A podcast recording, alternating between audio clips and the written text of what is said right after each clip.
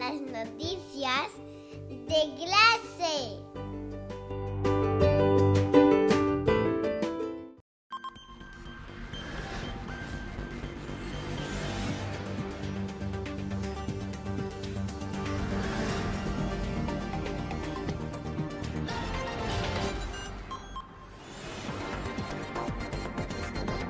He's 11 years old and he likes inventing things. The other children think he's strange. Hello, Matthias. What are you making today? It's a flying machine with an enormous digital camera.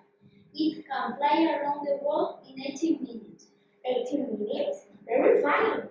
Nothing can fly around the world in 18 minutes. You mean 80 minutes? No, I don't. I mean 18 minutes. There are two seats. Who goes to fly with me? You like flying, Sarah. You go. Oh, 18 minutes. See you at quarter past four.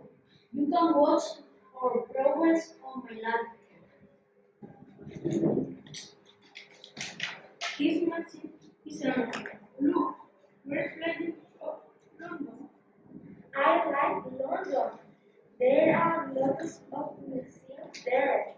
Now we're flying over Venice in Italy. I can see the gardens. The people travel by watercraft. That's the river Nile in Africa. Incredible.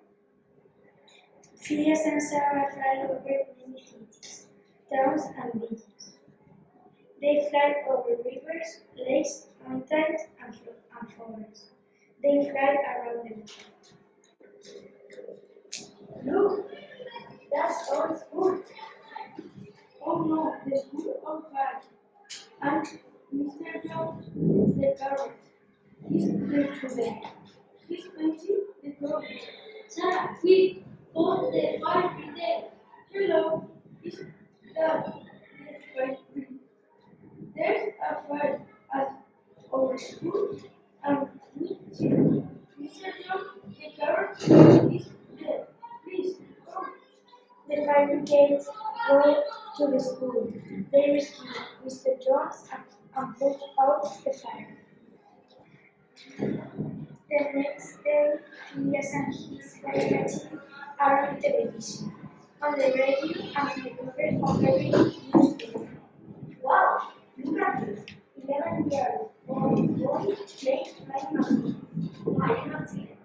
Say, the school can't now, none of the children think Phileas is strange. They think he's pretty cool. Who wants to fly